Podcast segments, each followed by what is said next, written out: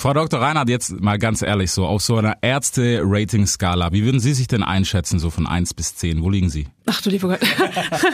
Ich denke, dass ich da mit großem persönlichen Engagement dabei bin. Ich kann mich selber schlecht bewerten, aber ich mache das sehr, sehr gerne und gebe mir die größte Mühe beziehungsweise empfinde auch eine große Verantwortung.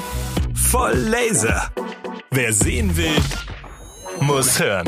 Mit Augenlaser-Expertin Frau Dr. Reinhardt und Moderator Reese. Willkommen hier bei uns im Augenlaser-Podcast. Wir haben Frau Dr. Reinhardt da und jetzt kommen wir eher, glaube ich, ich glaube zur technischsten Folge, die es tatsächlich gibt, wo ich mit Sicherheit auch mal die eine oder andere Zwischenfrage haben werde, denn es geht um die Methoden, natürlich auch um Kosten, mit was muss man rechnen und das wollen wir jetzt mal alles abklappern und natürlich auch die Suche nach einem Arzt, alles was so davor kommt und natürlich mit dem Prozess verbunden ist.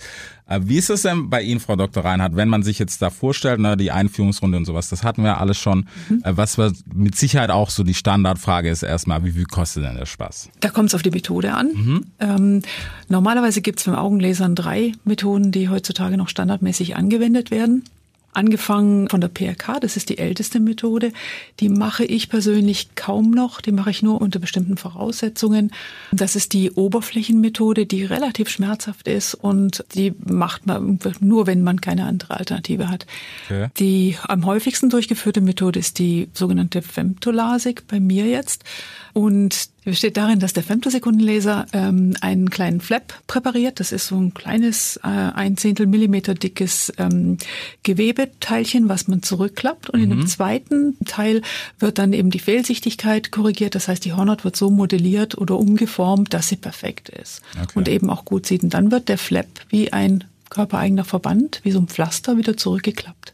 Ne? Mhm. Und dann schmiegt sich der wieder da an, wo er vorher war. Und halt auch ganz fest zu, um da irgendwelchen Ängsten vorzubeugen. Okay. Und die dritte Methode ist die? Die dritte Methode gibt's eben noch nicht ganz so lang wie die LASIK. Das ist die sogenannte Relax Smile.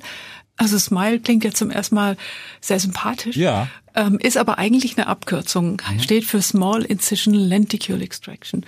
Und da dockt der Laser auf dem Auge an und präpariert von außen innerhalb des Hornhautgewebes ein dreidimensionales Stück Gewebe. Okay. Was der Fehlsichtigkeit entspricht. Dann macht er am Ende noch mal einen kleinen Schnitt in die mhm. Hornhaut und dann holt man dieses Gewebe, was der Laser vorpräpariert hat, holt man einfach raus. Und dann ist die Fehlsichtigkeit einfach entfernt durch die Entfernung des, des überflüssigen Gewebes, wenn man es so mal zusammenfassen kann. Okay, also er nimmt eigentlich was raus, anstatt dass er was dazufügt. Ja, er muss immer was rausnehmen, wenn es um eine Kurzsichtigkeit mhm. geht. Wenn es um eine Weitsichtigkeit geht, muss die Hornhaut eben eher steiler werden, immer aufgestellt werden. Das kann das Smile-Laser aber noch nicht. Das kann man nur mit einer LASIK machen.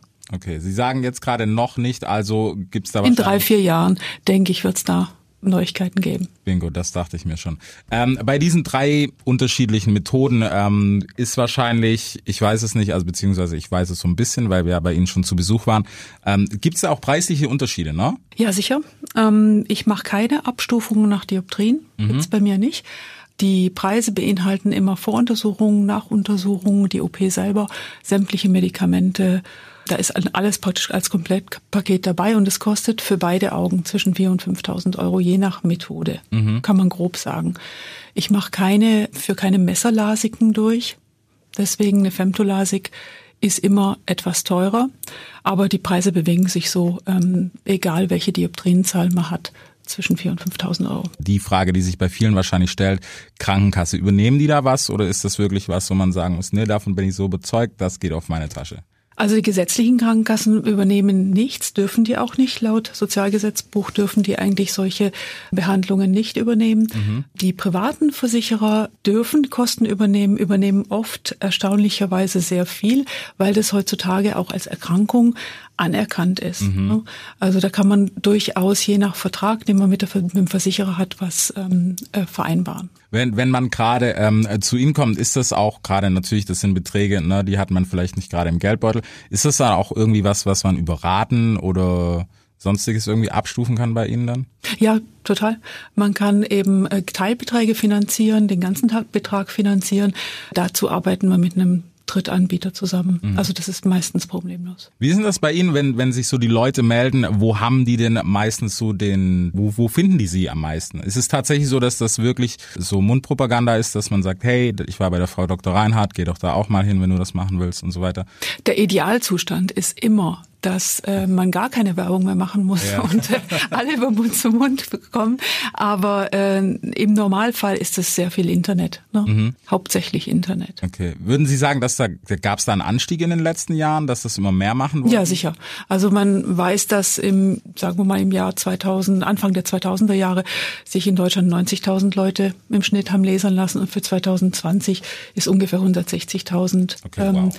projiziert. Also es nimmt stetig äh, langsam zu. Die älteste Methodik war von 86, genau. war das, ne? Mhm. Äh, wo, woher kommt der Anstieg? Ist es, dass immer mehr Leute eine Sehschwäche haben oder woran liegt das? Ich glaube, das ist eine ähm, Verschiebung in den Prioritäten. Ne? Viele Leute früher wollten zuerst mal Haus bauen äh, oder ähm, sonstiges im Leben materiell erreichen Heutzutage ist es eher so, dass Leute ähm, freizeittechnisch einfach gut ausgestattet sein möchten. Ich habe zum Beispiel eine Patientin, die ist nach der Laserbehandlung äh, mit dem Motorrad um die Welt gefahren. Okay. Na, das sind also einfach Prioritäten haben sich geändert. Man kauft sich keine tollen großen Autos mehr oder da spart man nicht für, sondern man gibt das äh, Geld lieber aus für ähm, eine gute Sehkraft. Ja, also ist doch die Lebensqualität, die da. Ja, doch, ganz, ganz, ganz eindeutig.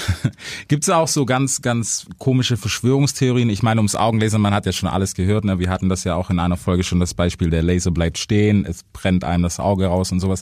Was sind denn so die größten Mythen oder Irrglauben, die man vielleicht davor hat? Ja. Der Laser stürzt ab, das ist also die, die Hauptsorge. Ähm, aber wir haben eine unterbrechungsfreie Stromversorgung. Mhm. Das ist schon mal, sollte schon mal die Angst nehmen. Und äh, der Laser arbeitet eben eben nicht autonom. Ne, der macht nur das, was er vorgegeben bekommen hat.